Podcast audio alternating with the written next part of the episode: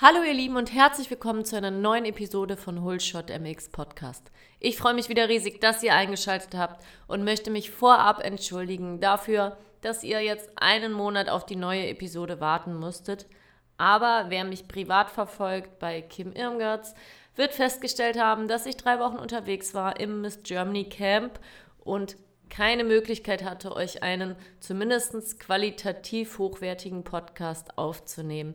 Deswegen verzeiht mir, aber wir sind zurück und ich hoffe, dass ich euch in den nächsten Wochen, Monaten und in diesem Jahr wieder mit tollen Podcast-Episoden überraschen und ja, entertainen kann.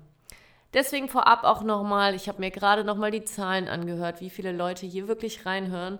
Ihr seid der Wahnsinn, der Support ist super und gerade der letzte Podcast mit Dominik Turi ist mal wieder super angekommen. Und da sind wir auch schon beim Thema. In der heutigen Episode werde ich eure Fragen beantworten, die ihr mir bei Instagram geschickt habt. Und ja, es sind so ein paar random Questions. Was ihr alles so wissen wollt, könnt ihr mir natürlich sonst auch immer schreiben. Ein paar der Fragen werde ich gleich im Podcast beantworten. Viel Spaß!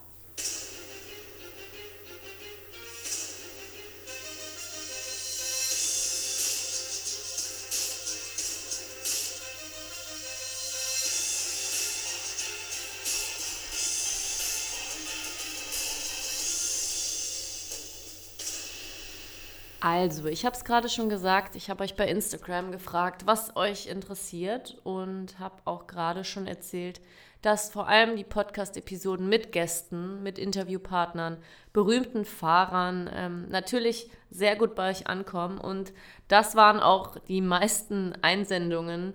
Also ihr habt mir ganz viele Leute vorgeschlagen, die ich in den Podcast einladen soll. Die zwei meistgenannten Personen waren tatsächlich Moto Jale, also Janina Lehmann, ähm, ehemalige Teamkollegin auf Suzuki von mir. Also wir sind gemeinsam die IXS-Klamotten gefahren. Und ja, die liebe Janina wäre auf jeden Fall dabei. Das Problem ist immer, wenn ich Leute einlade, muss ich die natürlich irgendwo treffen. Und Janina und ich wohnen jetzt, glaube ich, über 500 Kilometer auseinander. Deswegen ist es nicht so einfach umsetzbar. Aber sobald ich sie auf dem Rennen nochmal treffe und wir die Möglichkeit haben, wird es auf jeden Fall einen Podcast mit Janina geben. Es sei denn, sie hat es sich anders überlegt, aber ich denke, sie hat sehr viel zu erzählen, ähm, hatte auch leider schon ein paar Verletzungen, aber hat sich immer wieder zurückgekämpft. Und ich bin auch gespannt, was 2020 für sie bereithält. Also ich verspreche euch, ich werde mein Bestes geben, um sie vors Mikro zu holen. Die zweite Person, die ihr gerne im Podcast hören möchtet, ist Manuel Lettenbichler. Ich hoffe, ich habe den Namen jetzt richtig ausgesprochen. Und ja, kann dazu nur sagen, ich verfolge ihn auch auf Instagram, habe ihn persönlich noch nicht getroffen. Er ist KTM-Werksteamfahrer und im letzten Jahr West Enduro Weltmeister geworden. Man sieht ihn unter anderem beim Getzen Rodeo, bei den Red Bull Romaniacs, ähm, ist auch von Red Bull gesponsert. Also ja, sage ich mal eine große Nummer im Enduro-Sport und ich weiß nicht, ob er meinen Podcast hört, aber bestimmt oder eventuell Leute, die ihn kennen. Und die Chancen stehen nicht so schlecht, dass ich ihn vielleicht mal treffe und auf jeden Fall ansprechen werde oder mal anschreiben werde, ob er Lust hat, im Podcast zu euch zu sprechen und mal ein paar Dinge über sein Leben, wie sich alles entwickelt hat und vielleicht auch, wie er dahin gekommen ist, wo er heute ist, zu erzählen. Würde mich auf jeden Fall sehr freuen, finde ich auch total interessant. Also auch hier werde ich mein Bestes geben. So, jetzt kommen wir zu euren Fragen. Die erste Frage, die ich mir rausgesucht habe, war, welche Zubehörparts am Bike machen auch tatsächlich Sinn? Im Sinne von Zubehör versus Serie. Also das möchte ich ganz kurz beantworten. Und zwar ähm, hört euch mal Episode 12 an. Da habe ich unter anderem in der Beschreibung jetzt stehen, ähm, ein neuer Auspuff sieht schon cool aus, aber macht er auch schneller?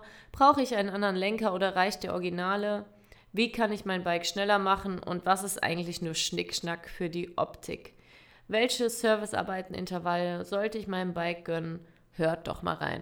Also in Episode 12 habe ich darüber gesprochen. Hier die kurze Zusammenfassung von mir.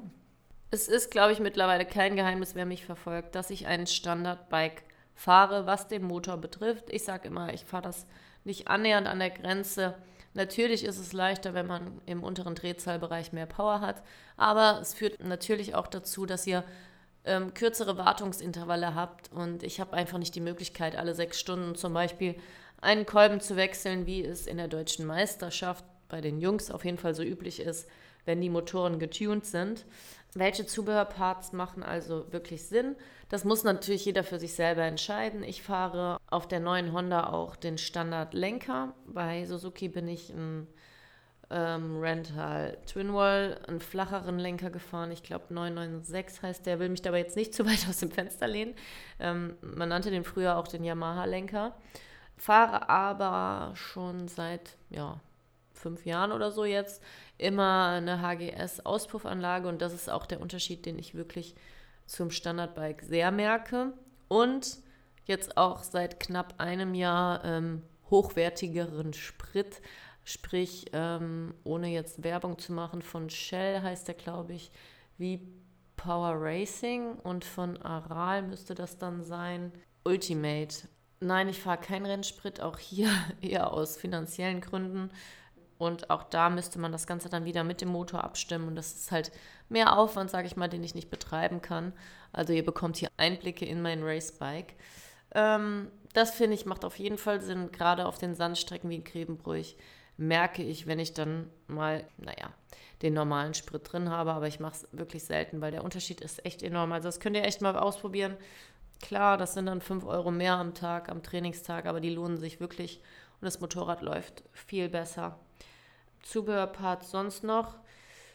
Da gibt es noch persönliche Favorites, andere Griffe, andere Fußrasten, ähm, irgendwie sowas. Aber ansonsten würde ich sagen, sind unsere Standardbikes schon echt cool. Ich hoffe, die Frage ist damit beantwortet. Ansonsten wirklich in Episode 12 reinhören, da habe ich ausgiebiger darüber gequatscht. Kommen wir zur nächsten Frage und ich glaube, die ist wirklich interessant. Alles zum Thema Unfallversicherung. Ja, da kann ich euch Folgendes erzählen. Ähm, ich war, glaube ich, von meinem achten Lebensjahr bis zu meinem 23. Lebensjahr bei der Continentale und ähm, war da auch immer mit zufrieden. Mit anderen Worten, ich hatte aber auch nie eine größere Verletzung. Ich habe mir mit elf mal das Schlüsselbein gebrochen, aber ja, ansonsten ging es mir immer gut, bis ich mir 2014 beide Handgelenke gebrochen habe. Und ähm, ja, da halt die OP anstand auf beiden Seiten, plus ein Jahr später dann die Platten wieder rausnehmen. Und da war es wirklich so, dass die Kontinentale mich danach gekündigt hat, aufgrund von ja, Invaliditätsleistungen, sprich ich habe irgendwie 5% oder 6% Behinderung in meinen Handgelenken. Das wirkt sich im Alltag überhaupt nicht aus, aber genau gegen oder für sowas ist man natürlich versichert. Und ähm, ja, die mussten mir dann Geld auszahlen, was nicht annähernd auch nur irgendwie 10% von dem abdeckte, was wir da jahrelang reingezahlt haben. Aber so ist es natürlich. Ich wurde danach gekündigt.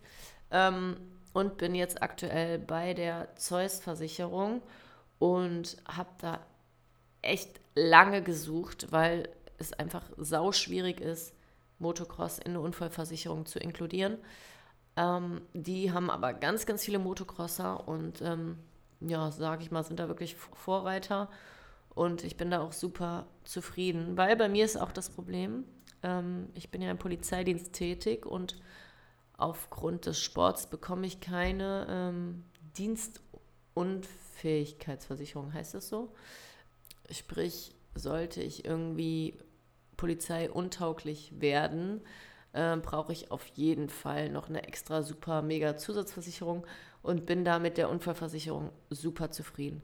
Also ihr müsst erstmal eine finden, die Motocross überhaupt versichert und dann halt auch diesen Faktor, was, wie viel zahlen die halt wirklich, ne? Also da hängen dann auf einmal sehr viele Kosten dran, wenn ihr stürzt und ja, im Worst Case wirklich nachher im Rollstuhl sitzt oder sogar äh, einen Tod zur Folge habt. Da kommen wirklich viele Kosten auf euch zu. Ich glaube, das kann man sich gar nicht vorstellen und da sollte man wirklich nicht sparen. Ähm, ich müsste jetzt lügen, ich schätze mal, ich glaube, ich zahle 86 Euro im Monat das ist viel Geld, aber für den Fall der Fälle, der natürlich hoffentlich niemals eintreten wird, bin ich wirklich gut versichert. Ähm, wenn ihr da noch mehr Infos wollt, schreibt mir gerne mal. Ich kann euch gerne da den Kontakt weitergeben. Oder ich spreche mal ab, ob ich direkt die E-Mail-Adresse hier unter dem Beitrag verlinken kann. So, jetzt aber genug Real Talk. Ich hoffe, die Frage ist damit beantwortet, denn ja, wir kommen mal zur nächsten. Ähm, hier wurde gefragt, genauer Ablauf beim Rennen, also mit technischer Abnahme etc. Worauf muss man achten, etc. Ja, also ihr kommt zum Rennen. Ich spreche jetzt mal vom Ladies Cup. Es gibt immer eine Papierabnahme. Ihr müsst mit eurer Lizenz nach vorne gehen, äh, eventuell noch Nenngeld mitnehmen, falls ihr das nicht schon online irgendwie vorher gemacht habt. Und es bietet sich auch an, direkt den Transponder mitzunehmen oder ihr habt immer eure Nummern Transpondernummer, ADAC-Versicherungsnummer oder DMV-Versicherungsnummer zur Hand. Und dann geht ihr zur Papierabnahme, müsst da einfach noch ein paar Dokumente ausfüllen, unterschreiben. Ah, man braucht auch noch die Rahmennummer von eurem Motorrad, aber es ist eher für die technische Abnahme. Ja, da füllt ihr alle Dokumente aus morgens, ähm, meldet euch an und bekommt dann eben das Dokument für die technische Abnahme. Zur technischen Abnahme müsst ihr eure Helme meistens mitnehmen, und das Motorrad. Und dann geht ihr dahin. Da wird halt kontrolliert, so grob. Funktionieren eure Bremsen? Sind eure Radlager fest? Ähm, geht der Kickstarter bzw. geht der Motor problemlos an und auch der Ausknopf. Ähm, dann gibt es meistens noch eine Phonmessung. Also es wird geschaut, ob euer Bike auch den Richtlinien entspricht, nicht zu laut ist. Ähm, auch hier glaube ich, das ist von Rennen zu Rennen oder von Veranstaltung zu Ver Veranstaltung unterschiedlich. 104 Dezibel, glaube ich, ist der aktuelle Wert oder 112, ich weiß es gerade nicht. Ähm, ja, da wird euer Motorrad quasi gecheckt, eure Helme, ähm, ob die die entsprechende E-Norm noch haben. Da könnt ihr auch selber mal reinschauen. Im Helm vorne in dem Band ist so ein Zettel drin, wo äh, eine Nummer draufsteht mit einem Jahresdatum. Nicht, dass euer Helm abgelaufen ist auf Steinschläge wird noch kontrolliert und was ja mal in Mode war oder ist, diese Helm-Wraps, also Dekorsticker um den Helm drumherum, kann sein, dass ihr bei manchen Veranstaltern Probleme habt, weil man ja nicht darunter gucken kann, ist darunter eventuell ein Steinschlag oder sonstiges. Aber ja, ansonsten solltet ihr keine Probleme haben und dann seid ihr auch schon race ready. Hm, jetzt muss ich mal kurz überlegen. Habe ich damit alles erklärt? Ich glaube schon. Ähm, ja, das sollte es für heute nämlich auch mal an Fragen gewesen sein. Ich hoffe, dass ich euch in Zukunft dann wieder regelmäßig einen Podcast präsentieren kann. Ich werde auf Instagram in der nächsten Woche auch nochmal eine Abstimmung machen, um euch ein bisschen genauer kennenzulernen, weil ich ja nie weiß, ähm, hören mehr Anfänger zu, habe ich Fortgeschrittene, was interessiert euch eigentlich? Also ich würde mich riesig freuen, wenn ihr da einfach bei der Abstimmung mitmacht. Ansonsten, wer kein Instagram hat, kann mir auch gerne immer eine E-Mail schreiben oder bei Facebook schreiben. Also Holshot MX Podcast ist da bei allem vertreten. Und ja, bedanke mich bei euch fürs Reinhören, für die Einsendung der Fragen. Ich habe jetzt nur ein paar rausgepickt, da ich die Episode jetzt mal wieder kurz halten möchte, da die letzte ja sehr lang war. Ansonsten hört immer mal gerne rein, auch in die anderen Episoden. Schaut mal durch, vielleicht habt ihr ja noch nicht alle angehört. Und dann freue ich mich, euch bald wieder zu hören, beziehungsweise euch bald wieder mit einem Podcast zu beglücken und wünsche euch einen guten Start in die Saison. Verletzungsfrei, passt auf euch auf beim Training.